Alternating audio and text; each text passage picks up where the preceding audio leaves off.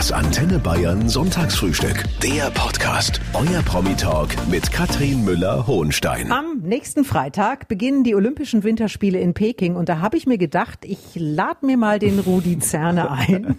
Den werdet ihr dann nämlich im ZDF sehen, wo er Olympia live moderiert. Guten Morgen, Rudi. Guten Morgen, Katrin. Deine wievielten Spiele sind es? Boah, da erwischte mich schon in der ersten Frage auf dem falschen Fuß. Also ich habe zwei aktiv mitgemacht Ja. und dann ab 1992, das war damals Albertville, war ich bei allen Spielen dabei. So, die, wie viel sind das jetzt? Dann wären es die 16. Die 16. Ich gratuliere. Dankeschön, ja. Heute ist Rudi Zerne mein Gast, der ab nächster Woche für das ZDF von den Olympischen Spielen in Peking berichten wird. Darüber können wir heute reden, auch über deine eigenen sportlichen Erfolge natürlich als Eiskunstläufer, aber auch über Aktenzeichen XY. Das machst du ja seit 20 Jahren, glaube ich, wenn ich das richtig recherchiert habe. Du bist eine echte Instanz im deutschen Fernsehen, Rudi, ja. Das hört sich jetzt so wichtig Ja, an. du bist wichtig. Ja, Wie siehst du dich selber? Ich, ich hatte nie einen, wie das andere Kollegen, Kolleginnen auch schon mal äh, angefertigt hatten, einen Karriereplan in der Schublade. Also ich habe alles auf mich zukommen lassen. Nach der Kür ist vor der Kür. Das war früher genauso. Du konntest dich nie auf den Lorbeeren ausruhen, wie es so schön heißt. Wer sich auf den Lorbeeren ausruht, der trägt sie an der falschen Stelle. Ein Zufall kam zum nächsten. Ich hatte nie damit gerechnet, dass ich mal beim ZDF landen würde. Es war immer mein großer Traum, beim ZDF in irgendeiner Form zu arbeiten. Ich war im aktuellen Sportstudio zu Gast bei Harry Valerien, bei Dieter Kürten, bei Bernd Heller. Ja, ich kann mich noch ans erste Gespräch erinnern mit Dieter Kürten, weil ich war halb besinnungslos. Ich habe nicht ein Wort richtig rausgekriegt. Gott sei Dank war Norbert Schramm, der schon sehr medienerprobt war, damals dabei. Zweifacher Europameister, äh, zweifacher Vize-Weltmeister. Und äh, da haben wir uns dann so durch dieses Interview gehangelt. Aber ich habe mir damals gedacht, mein Gott, diese, dieser Dieter Kürten. Und dann habe ich mir gedacht, da möchte ich irgendwann mal hin. Hab aber für mich äh, festgestellt, als ich bei den ersten, als Hospitant bei den ersten Sitzungen dabei war, da saßen äh, Menschen wie Marcel Reif, wie Karl Senne, äh, wie Rainer Deike, wie Eberhard Figgemeier, die kleine Berichte, teilweise kleine Berichte fürs aktuelle Sportstudio gemacht hatten. Und ich stand da, saß da als Grünschnabel, blass, trockener Mund, Schweiß unterm Arm und dachte mir, dass äh, ich muss erstmal woanders ein bisschen auf die Weide gehen. Und das habe ich machen dürfen beim Hessischen Rundfunk und irgendwann kam dann der Sprung, Wolf-Dieter Poschmann hatte mich angerufen zum ZDF. Und du weißt ja selbst, wie das ist. Man muss irgendwann mal sein Erstlingswerk haben, damit man mal einen Fuß in der Tür hat.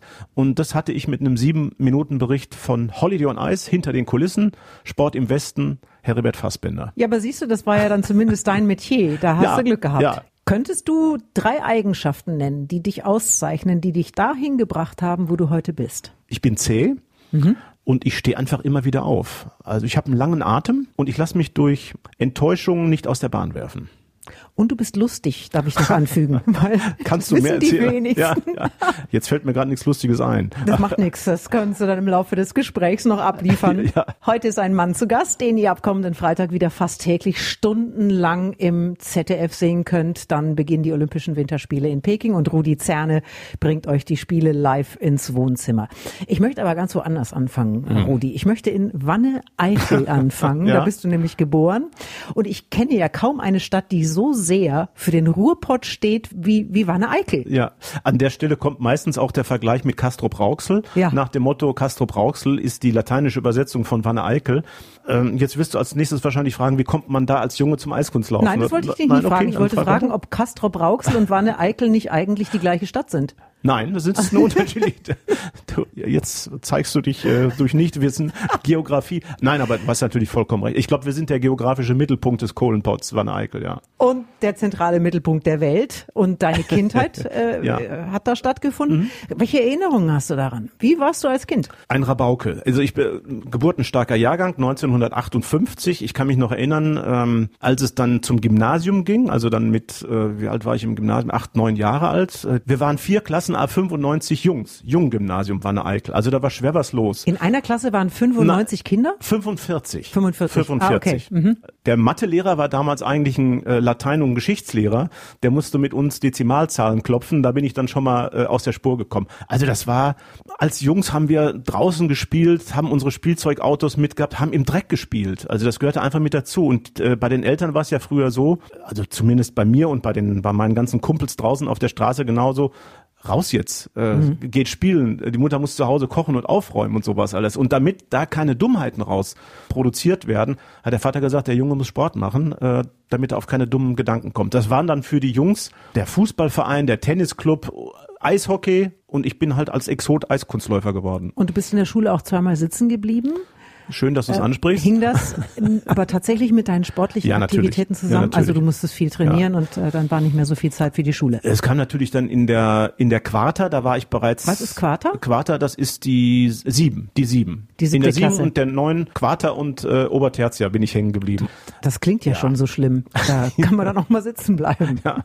Mit wie vielen Jahren hast du denn angefangen mit dem Eiskunstlaufen? Mein Vater hat mich mit fünf Jahren aufs Eis gestellt. Das war dann das erste Mal in Essen, äh, neben der großen Krugehalle äh, gibt es verschiedene Messehallen und in einer dieser Messehallen ist dann von Oktober an bis Februar Eis gewesen und da hat der Vater mich draufgestellt. Und Rudi Zerne ist heute mein Gast. Du warst früher, Rudi, ein herausragender Eiskunstläufer, hast bei den Europameisterschaften in Budapest die Silbermedaille gewonnen. Das war der größte internationale hm. Erfolg. Wo ist denn die Medaille heute? Die ist auf dem Dachboden.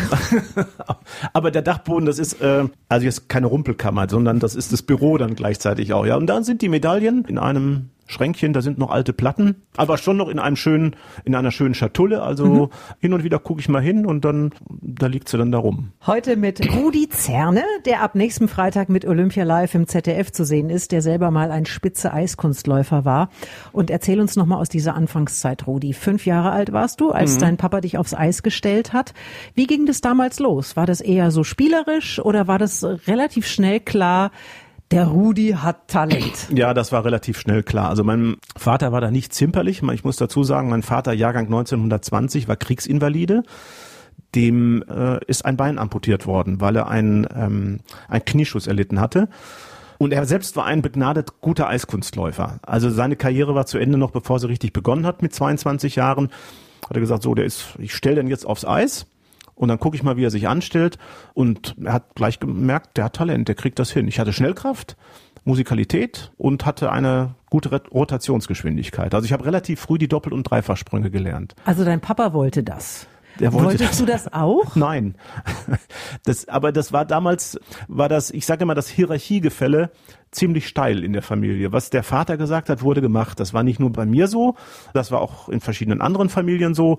Und dann habe ich halt versucht, den Wünschen meines Vaters gerecht zu werden. Ich wollte ihn einfach nicht enttäuschen. Das heißt, du hast seinen Traum erfüllt. Ich habe seinen Traum erfüllt. Und er hat das mit, mit harter Hand begleitet und fortgeführt. Er hatte natürlich den riesen Vorteil, dass er selbst sich auskannte mit dem Eiskunstlaufen und er konnte auch die Qualität der Trainer beurteilen. Also wenn der eine Trainer dann nicht mehr seinen Ansprüchen gerecht wurde, hat er einfach äh, gesagt, wir, jetzt gehen wir zu einem anderen Trainer. Wir hören bei Frau sowieso auf und gehen jetzt zu Herrn Borkert. Das war der erste tolle Trainer, den ich hatte, ein ehemaliger Meister aus der DDR. Später ist er Zahnarzt geworden in Berlin und der war super. Der war einfach klar. Und der konnte mir Sachen vormachen. Mhm. Also der konnte selbst noch doppelt und dreifach springen. Aber wie ist denn das als Kind, wenn im Sommer dann alle ins Schwimmbad gehen und der Rudi sagt, ich habe keine Zeit, ich muss nicht ja, in super, Eishalle? Super, es ist saublöd. Also ich war der Letzte, der schwimmen gelernt hat in meiner Klasse. Wie alt warst du da? Wir hatten damals als ich schwimmen gelernt habe, da war ich glaube ich 13 oder okay. so. Meine meine Tochter, die konnte mit mit sechs, mit fünf, mit sechs schwimmen. Aber du Ab, konntest einen doppelten Lutz. Ich konnte einen doppelten Lutz damals schon, ja. Ich habe das gesamte Doppelsprungrepertoire schon beherrscht. Deswegen bin ich auch relativ früh mit elf Jahren äh, deutscher Juniorensieger geworden. Ja, das war saublöd. Ich habe, äh, wir hatten in der Quinter, das ist dann also die sechs, hatten wir Schwimmen als Sport und ich konnte nicht schwimmen. Ich habe eine fünf bei Sport gekriegt. Ich, Gott sei Dank gab es nicht noch eine zweite Fünf dabei, sonst wäre ich da in der Quinte auch schon hängen geblieben. Durchgefallen wegen Sport. Wegen Sport. Der spätere Vize-Europameister. Ja, ja, so war das damals. Sehr bizarr. Ja, ja. Wenn man das kann, Rudi, hm. dann sieht das wunderschön aus. Und du warst ja auch dabei. Aljona Savchenko und Bruno Massot in Pyeongchang. Ja. Gold für Deutschland haben die beiden geholt. Und ja. ich glaube, ich habe auf dem Eis noch nie etwas Schöneres gesehen. Die beiden sind jetzt in Peking nicht mehr dabei. Mhm. Was macht denn der Nachwuchs generell in Deutschland im Eiskunstlaufen? Ist das noch ein Sport, den Kinder machen wollen? Also wenn ich mal auf eine Eisbahn gehe, ist natürlich längst nicht mehr so viel los wie früher. Mhm. Also das muss man einfach so sagen. Früher wollten viele Mädchen Eisprinzessinnen werden. Aber es, es ist schon problematisch. Also es ist nicht mehr so, dass in den Eisbahnen die Türen eingerannt werden. Du hast eine Tochter, Elisabeth. Ja. War das jemals Thema? Als Opa noch lebte, also mein Vater, hat er ihr gleich äh, Schlittschuhe zusammengeschustert. Das, äh, ich glaube, das war sündhaft teuer, wie man ja. das so haben muss. Und er konnte aus dem Vollen schöpfen. Das waren, äh, also die Schuhe und Schienen werden ja getrennt gekauft und dann zusammengestellt. Das ist wie ein wie ein Auto mit unterschiedlichen Reifen, mhm. mit unterschiedlichen Reifengrößen Bausatz. oder mit unterschiedlicher Qual Qualität, ein mhm. Bausatz dann im Prinzip. Die müssen anständig montiert werden. Äh, ja, das war ein Thema. Elisabeth ist aufs Eis gegangen und sie hat sich auch gar nicht blöd angestellt, also auch dann mit vier oder mit fünf Jahren. Aber ich habe da von Anfang an Riegel vorgeschoben, weil da muss die ganze Familie dahinter stehen. Du kannst dein Kind nicht irgendwo abgeben und sagen, geh auf die Eisbahn, der Trainer kümmert sich drum und äh, wir holen dich dann wieder ab. Mein Vater stand bei jeder Trainerstunde, bei, bei jeder Trainingseinheit an der Bande und hat alles beobachtet. Penibelst. Das äh, klingt jetzt irgendwie nicht so ganz dufte. Nee. Ich bin ihm heute sehr dankbar. Ja. Weil das ist ja, Leistungssport ist ja auch eine Lebensschule. Was hat dir das gebracht? Was hast du durch Eiskunstlaufen gelernt? Erstmal mit, äh, mit Fehlurteilen umzugehen. Ähm, beschissen zu werden. Ähm, das ist ja man, man bekommt ja, man bekommt ja äh, subjektiv eine Wertung. Das ist mhm. ja nicht neutral wie beim nee. äh, beim Tennis ist der Punkt da. Wenn genau. du meinst, äh, der hat die Linie da hinten noch berührt, dann kannst ja, du dann nochmal sagen, Meter Lauf, oder der 100 Meter Lauf. Sekunden, genau. ja. ja. Da ist eine elektronische Zeitmessung, mhm. da kann nichts passieren, da kann man nichts dran deuten und dran rütteln. Mhm. Aber ich glaube einfach, dieses ähm, Durchhaltevermögen und mit Ungerechtigkeiten zurechtzukommen und nicht gleich alles hinzuschmeißen und zu sagen, ihr könnt mich mal, jetzt mache ich was anderes, weil wenn ich auf eine andere Bühne gehe, ist es auch nicht viel besser glaube ich. Heute ist ein Mann zu Gast, der Olympia von beiden Seiten kennt, als Athlet und als Moderator. Rudi Zerne, früher ein erfolgreicher Eiskunstläufer. Moderieren kannst du, das weiß ich. Schaffst du auch noch einen dreifachen Lutz heute? Ich hebe nicht mehr ab, also noch nicht mehr für einen einfachen Sprung. Ich hebe nicht mehr ab und ich drehe mich auch nicht mehr um meine eigene Achse. Das, also es ging noch so bis zu Anfang 30. Da konnte ich noch einen dreifachen Toe-Loop. Aber dreifacher Lutz ist überhaupt nicht dran zu denken. Ich würde nicht lebend vom Eis runterkommen bei so einem Sprung. Nein. Nein. Wenn am kommenden Freitag in Peking die Olympischen Winterspiele eröffnet werden, dann steht er für das ZDF wieder vor der Kamera, Rudi Zerne. Mhm. Und Rudi weiß, wie sich die Athleten fühlen, so kurz vor dem größten Sportevent der Welt. Er war nämlich auch zweimal dabei, Rudi. 1980 in Lake Placid, da bist du 13. geworden. 84 in Sarajevo, da hast du eine Medaille als Vierter ganz knapp verpasst. Äh, was ist das Erste, wenn du heute an Olympische Spiele denkst, was dir einfällt? Ja, es fällt mir eine Menge ein. Bei Olympia 1980 in Lake Placid, ich wollte wollte unbedingt bei dieser Eröffnungsfeier dabei sein. Mhm. Und das war im Nachhinein, ich will nicht sagen eine Enttäuschung. Es war natürlich schön mit dieser, mit der Mannschaft. Damals lief, äh, war die Irene Epple mit dabei als Skirennläuferin, Regina Bösenlechner, Christa Kinshofer. Ein wenig war die Enttäuschung dann doch vorhanden, weil es unendlich lange gedauert hat und es war saukalt. Es war da minus 10, minus 15 äh, Grad und wir haben das Training verpasst. Die habe ich mir dann, als ich nämlich Medaillenkandidat war, in Sarajevo gespart. Mhm. Da sind wir dann mit dem Zug erst äh, eine Woche später hingefahren. Und dann bist du Vierter geworden. Saublöd. Und das ist ein Albtraum, oder? Für einen Sportler? Ja, ja. Ich weiß als Athletin, diese Chance, Olympia, die ja. habe ich alle vier Jahre. Ja. So, und ich weiß, es geht jetzt in ein paar Tagen los. Geht mir da die Düse oder ist man als Athlet nee. eher, ich weiß, was ich kann ja. und jetzt zeige ich es der Welt? Ja. Das war so bei mir damals. Ich war nicht nervös. Du warst nicht nervös? Doch, ich war dann unmittelbar vor der Kür, bist du natürlich, da geht dir die Düse 1 zu 1000. Und ich hatte dann damals auch Kassettenrekorder noch, gibt's ja heute nicht mehr, mhm. ja. Meeresrauschen mit dabei und dann so ein paar sphärische Klänge. Und wenn du da einen richtig festen Kopfhörer hattest und hast dann dieses ganze Geklimper gehört, dann, dann ging's mir besser. Meeresrauschen. Meeresrauschen. Meeresrauschen ist gut gegen Aufregung. Also Herrlich. jetzt für mich. Ja. Da mag jeder so ein anderes Strickmuster haben. Nee, aber das kann ich mir schon vorstellen, wenn du so wirklich in eine andere Welt dann nochmal abtauchen kannst, in eine Parallelwelt. Wenn du die Augen zumachst, dann siehst du ja von dem Ganzen auch nichts mehr. Genau. Ja, sehr gut. Und du hast es zum Glück hinter dir, muss man sagen. Ja, Jetzt stimmt. kannst du aufgeregt sein, wenn die Kamera angeht. Mhm. Freitag geht's los ja. und das kannst du gleich mal erzählen. Am Freitag beginnen in Peking die Olympischen Winterspiele. Das heißt, im Fernsehen bei ARD und ZDF können wir wieder stundenlang Rudi den Kampf um Medaillen sehen. Rudi ist für das ZDF im Einsatz, aber du bist nicht in Peking. Nein, wir sind nicht in Peking, sondern die Entscheidung wurde gefällt, dass wir beide, Katrin, du ja auch, im Studio in Mainz sein mhm. werden, weil einfach die, die äußeren Umstände das nicht zugelassen haben. Das ist so entschieden worden und ja, jetzt gucken wir, dass wir das Beste raus machen. Wir schauen, was auf uns zukommt, aber in erster Linie geht's ja um den Sport. Aber wir können zu dieser Entscheidung, vielleicht kann ich da ergänzend noch sagen, mhm. wir hätten überhaupt nicht gewusst, was mit uns passiert, wenn wir in Peking vor Ort sind und wir haben aus welchen Gründen auch immer genau. plötzlich einen positiven Corona-Test. Was passiert dann mit uns? Also es sind so viele Unsicherheiten im Spiel gewesen. Ich muss sagen, ich bin ganz froh, ja.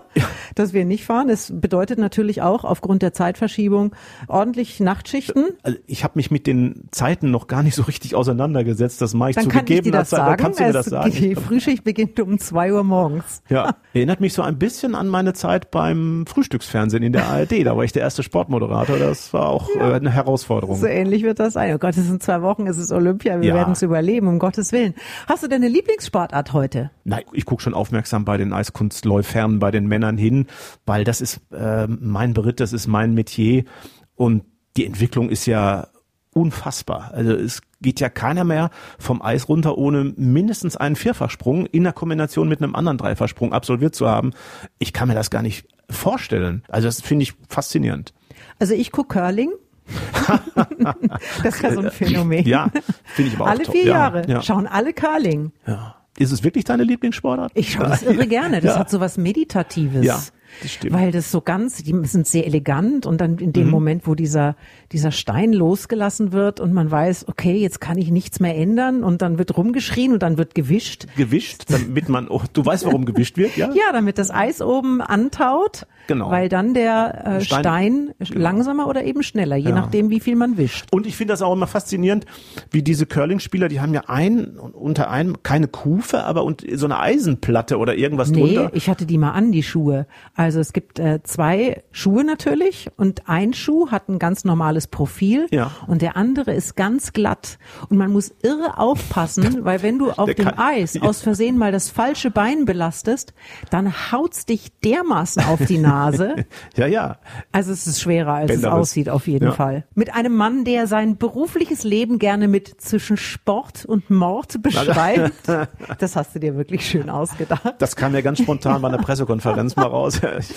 Denn er moderiert Sportevents, aber auch seit vielen Jahren Aktenzeichen XY, Rudi Zerne. Bist du eigentlich noch nervös vor einer Sendung? ich bin immer angespannt vor einer Sendung. Ich wundere mich selbst, ähm, aber es ist, glaube ich, immer ganz wichtig, ich weiß nicht, wie es dir da geht, aber so eine gewisse Anspannung vor einer Sendung zu spüren, weil ich glaube, dann wird, ist man konzentrierter und dann ist man auf den Punkt fitter. Mhm. Und sobald man den ersten Satz gesagt hat, ist sowieso alles egal. Ja, es ist wie der erste Dreifachsprung. Ja. Ist wieder, der muss sitzen.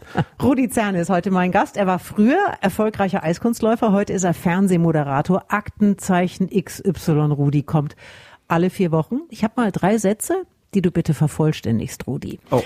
Am liebsten ist mir, wenn wenn es an einem Wochenende keine Termine gibt. Oder? Ich hätte wetten können, dass jetzt kommt, wenn ich meine Ruhe habe. Ja, ja, ja. Wenn man mir eine große Freude machen will, dann muss man mich zu einem schönen Mittagessen einladen und vorneweg einen Pilz. Das Verrückteste, was mir je passiert ist, ist, dass ich am Flughafen in Düsseldorf mit Christian Klar verwechselt wurde, beziehungsweise ein Passagier mich im Flugzeug für Christian Klar gehalten hat und ich äh, mit von mehreren Polizisten abgeführt und verhaftet wurde. Das müssen wir der jüngeren Generation noch erklären. ja. Ein RAF-Terrorist. Ja. Und die Geschichte kenne ich natürlich, aber ich kann das bis heute nicht glauben, dass das tatsächlich passiert ja. ist. Ja, es gab damals wirklich ein Fahndungsfoto. Ich könnte es dir zeigen, aber wir sind beim Hörfunk. Auf dem sah Christian Klar mir sehr ähnlich oder umgekehrt. Und gut, die Begegnung oder die Begebenheit damals war nicht sehr lustig. Es war so, dass ähm, eine Flugbegleiterin das aufgenommen hat und das ist ein Hinweis, der muss, dem muss nachgegangen werden. Mhm. Ich bin dann aus diesem Flugzeug raus und habe gemerkt, hinter mir kommt keiner mehr. Also das ist mir hinterher erst bewusst geworden. Und vorne habe ich nur diese rot-weißen Absperrbänder gesehen und niemand war mehr da. Und dann kommt ein Polizist auf mich zu mit einer vorgehaltenen Pistole mit, und, und sagt, kommen Sie mal hierher. Und ich sage, wieso halten der jetzt eine Pistole auf mich? Ja, ja, kommen Sie bitte mal hier hin. Ich sage, wieso, was ist denn? Äh, reden Sie jetzt nicht. Und folgen Sie uns. Und der Polizist ist neben mir hergegangen mit der, mit der Waffe, immer so in meine Richtung. Und hinter mir sind halt auch noch zwei, drei Polizisten mit einer Maschinenpistole unterwegs gewesen. Und dann hat sich das relativ schnell geklärt. Also dann kam der, ich saß dann nur so was, was ich fünf Minuten oder drei Minuten oder zehn Minuten, ich weiß es nicht, mit diesem Polizisten mit der Maschinenpistole in einem Raum und an, an, an Kommunikation war nicht zu denken, halten Sie den Mund. Und dann kam nach einer Weile ein Polizeikommissar rein und sagte, ja, es hat sich jetzt alles geklärt. Ich hoffe, Sie haben Verständnis. Und mein Vater und meine Schwester haben auf mich gewartet hinter der Sicherheitstür. Und die waren natürlich, ja, wo bleibst du denn? Was ist denn los? Und dann hat der Polizist nur gesagt, Ihr Sohn hat einiges zu erzählen jetzt. Heute ist ein Mann zu Gast, der fast sein ganzes Leben schon in der Öffentlichkeit verbringt. Erst als gefeierter Eiskunstlaufstar, später als Fernsehmoderator.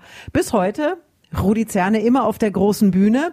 G genießt du das oder geht dir das irgendwann auch mal so ein bisschen auf den Senkel? Nein, ich genieße das in vollen Zügen. Ich finde, zumal wir ja auch einen Job haben, wir sind äh, Kolleginnen und Kollege mit dem Sport. Wir dürfen an den ganzen Highlights äh, in diesem Sportglobus dabei sein. Wir dürfen das präsentieren. Wir haben die tollsten Interviewgäste.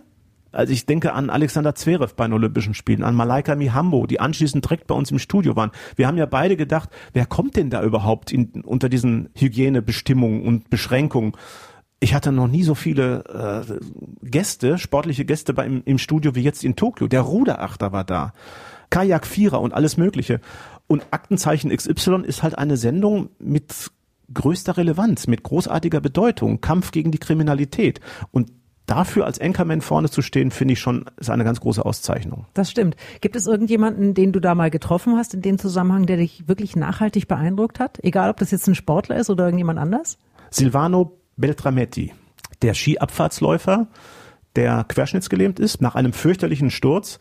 Und der war bei mir im aktuellen Sportstudio und das war eine unglaublich beeindruckende Persönlichkeit. So positiv, mhm. nicht, nicht mit einer Silbe gejammert, mein Gott, äh, wieso ist mir das passiert, sondern der mehr oder weniger gesagt hat, das muss eine Bestimmung sein. Ich will auf meine Art und Weise jetzt irgendwie anderen Menschen helfen und dafür stehe ich. Das war der beeindruckendste. Ja. Jetzt deine schönste Panne. Ja. ähm, wir haben, also es sind natürlich bei ja. uns immer die Versprecher. Ja, das sind oh, bei uns immer die oh, oh, Versprecher. Ja, bitteschön. Ja, bei dir vielleicht weniger. Doch. Aber ich hatte ein, da war ich mit Michael Antwerpes, 96 bei den Spielen in Atlanta, für die Nachrichten zuständig. Und die Taktung war sportlich. Und dann hatten wir irgendwann eine Medaille im Kajak einer zu vermelden. Und mir ist rausgeschossen Kanak Eier. Alle haben sich natürlich tierisch kaputt gelacht. Ich musste die Fassung bewahren, um da einigermaßen durch diesen Nachrichtenblock zu kommen. Aber das war dann schon, ja, das war die schönste Panne. Versendet sich. Ja, ist dann immer ja, so schön. Genau. Weiß morgen kein Mensch mehr. Heute habe ich einen tollen Gast. Rudi Zerne im Antenne Bayern Sonntagsfrühstück. Äh, was ich dich übrigens noch nie gefragt habe, bist du ein echter Rudi? Oder bist du ja, Rudolf? Ein, ein echter Rudi. Ähm, steht im Pass, steht im Personalausweis, äh, in der Geburtsurkunde, überall. Mein Vater hieß Rudolf und der ist dann damals aufs Amt gegangen und hat gesagt, ach, Rudolf, mich haben das ganze Leben lang haben mich alle nur Rudi genannt, schreibt da Rudi rein. So, so sind die Jungs aus dem Pott. Und Rudi oder noch was? Nee, nur Rudi. Nur Rudi, Rudi Zerne. Der Mann, der heute im Antenne Bayern Sonntagsfrühstück zu Gast ist, holt äh, regelmäßig Traumquoten im deutschen Fernsehen. So ist das Rudi. Millionen schauen Aktenzeichen XY. Warum hat diese Sendung so einen Erfolg? Mhm. Also zunächst mal die Quoten hol ja nicht ich, sondern die holt die die holt die Realität. Die ja, das ehrt dich sehr, aber ja, du bist ja. natürlich das Gesicht dieser mhm. Sendung. Das ist einfach die Bedeutung, die Relevanz dieser Sendung. Also es ist ja im Prinzip der Vorläufer des interaktiven Fernsehens und es ist alles Realität. Das ist nicht ausgedacht. Du hast natürlich, muss man auch sagen, du hast natürlich schon diesen äh, schaurigen Effekt dieser entsetzlichen Fälle. Wir behandeln ja nur Kapitaldelikte, also Mord, Raubmord, bewaffneter Raubüberfall, Entführung, Vergewaltigung, Kindesmissbrauch. Aber es bleibt am Ende immer der Hoffnungsschimmer, weil ich glaube, das ist auch äh, etwas Entscheidendes, dass der Zuschauer, die Zuschauerin wissen, da kümmern sich kompetente Leute, also Kriminalkommissarinnen und Kommissare, um diese entsetzlichen Verbrechen. Und die Vergangenheit, die jüngste Vergangenheit hat gezeigt, es gibt ja immer mehrere ähm, neue Kommissariate, in denen Cold Case Fälle behandelt werden, also Fälle, die 20, 30 Jahre zurückliegen und sie werden gelöst. Und das finde ich wirklich faszinierend und erstaunlich, wie sich diese Ermittlerinnen und Ermittler auch festbeißen an solchen Sachen.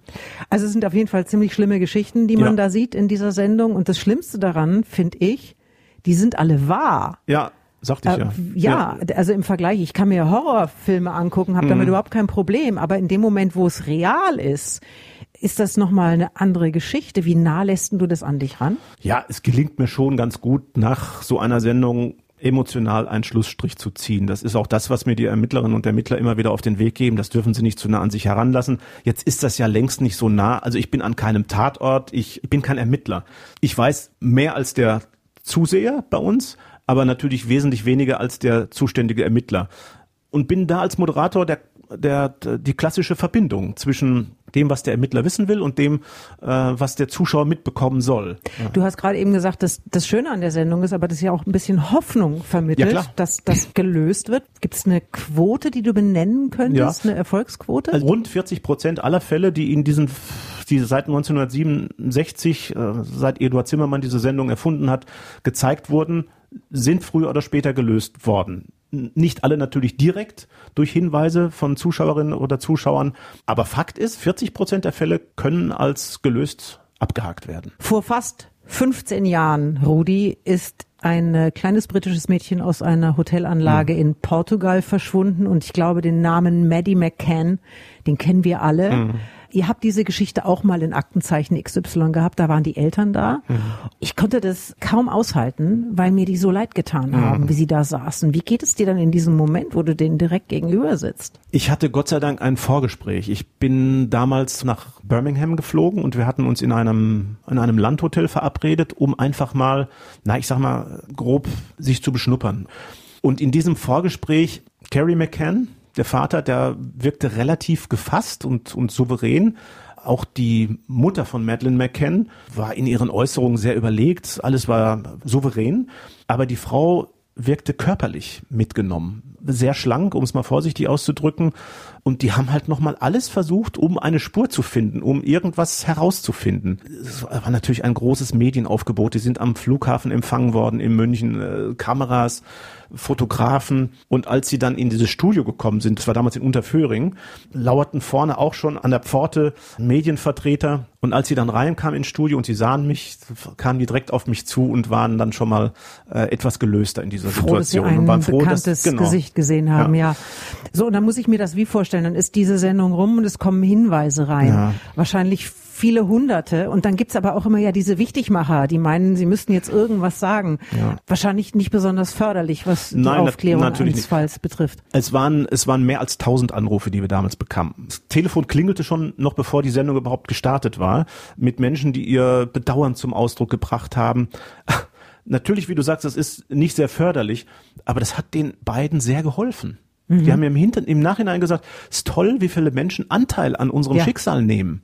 Du hast aber gerade eben gesagt, dass es ganz erstaunlich ist, wie oft man dann doch bei Cold Cases, also bei Fällen, die längst mhm. abgeschlossen sind, dann doch noch zum Erfolg kommen kann im Nachhinein. Maddie wäre heute oder ist heute mhm. 18 Jahre alt. Wie groß ist deine Hoffnung, dass dieser Fall nochmal gelöst wird? Also grundsätzlich sage ich, äh, ich habe immer ein, ein halb volles Glas, kein halb leeres Glas. Und solange, und da stimme ich mit Carrie McCann überein, dem Vater von Madeleine McCann, solange nicht der Beweis erbracht ist, dass meine Tochter tot ist, habe ich das Recht zu hoffen. Und deswegen hoffe ich weiter. Und heute ist Rudi Zerne mein Gast. Kein Olympia-Fan kommt ab dem kommenden Freitag an ihm vorbei. Rudi, für Athletinnen und Athleten ist Olympia das Allergrößte. Für dich auch? Ja, absolut. Ich meine, du hast es ja gerade schon mal eindringlich gesagt, äh, alle vier Jahre hast du die Chance, höchstens alle vier Jahre die Chance, mal bei Olympia was zu reißen. Und wenn du bei Olympia eine Medaille gewinnst, dann toppt das alles andere, was äh, zuvor da gewesen ist. Da müssen wir uns auch gar nichts vormachen.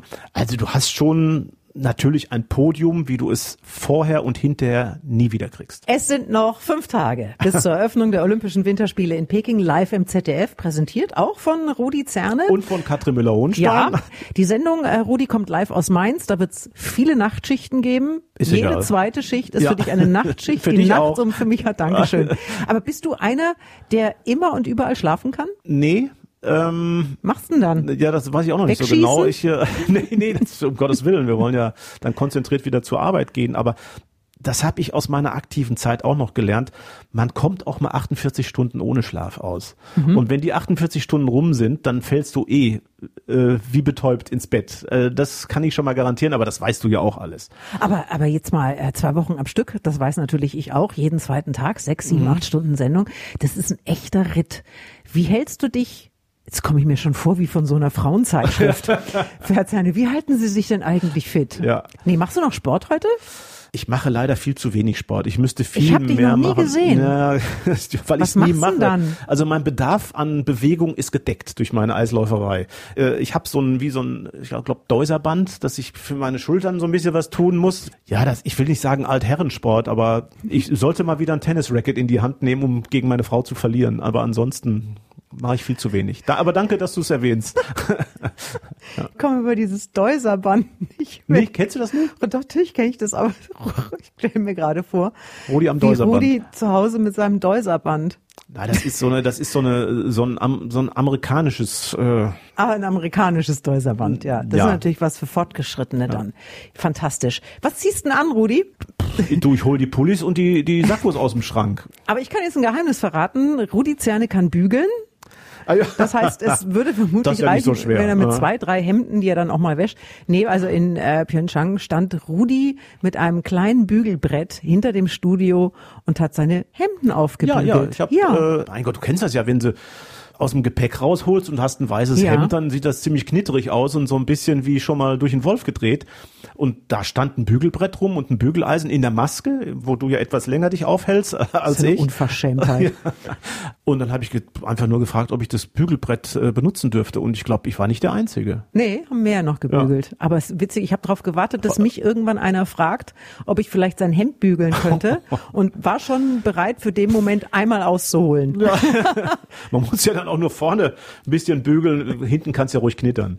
Sieht ja keiner. Lieber Rudi, bevor es jetzt zu Olympia geht, am kommenden Freitag geht's los. Darfst du uns noch dein letztes Geheimnis verraten? Gibt es ein, eine Geschichte, die du bisher für dich behalten hast und noch nicht in der Öffentlichkeit kundgetan hast? ich, da habe ich jetzt nichts Spektakuläres. Also ich habe eine Marotte und das habe ich auch schon bei anderen äh, Sportlerinnen und Sportlern gesehen. Ich konnte früher nicht aufs Eis gehen, wenn ich mir nicht den linken Schuh zuerst festgezogen habe. Und das mache ich heute auch. Also ich könnte niemals erst in den rechten Schuh und dann in den linken Schuh reingehen. Und es mussten immer bis zu einem Grad der Unerträglichkeit dieselben Socken sein. Weil wenn, wenn da vorne dann auch ein Loch drin ist und du würdest jetzt äh, mit einem neuen Socken, der frisch gewaschen ist, da reinkommen, dann passt das nicht so richtig. Also es muss dann schon, muss dann schon ein bisschen äh, benutzt sein vorher. Aber heute ziehst du jeden Tag ein paar neue Jetzt, Socken. jetzt ziehe ich jeden Tag ein paar neue. Ja. Auch Unterwäsche ziehe ich jeden Tag neu an. Ja. Sehr schön. Was würde denn passieren, wenn du zuerst den rechten anziehst? Weiß ich nicht. Da wird nichts passieren wahrscheinlich. Wahrscheinlich wird überhaupt nichts passieren. Aber es ist einfach so eine Marotte. Ich habe das, das- auch bei anderen, äh, bei Boris Becker beobachtet damals. Der ist dann immer runter äh, auf die Bank und hat sich erst unten, also den linken Schuh festgezogen, ist natürlich nicht mit Socken runtergegangen, aber hat das erst unten an, äh, den linken Schuh angezogen und äh, dann den rechten Schuh angezogen.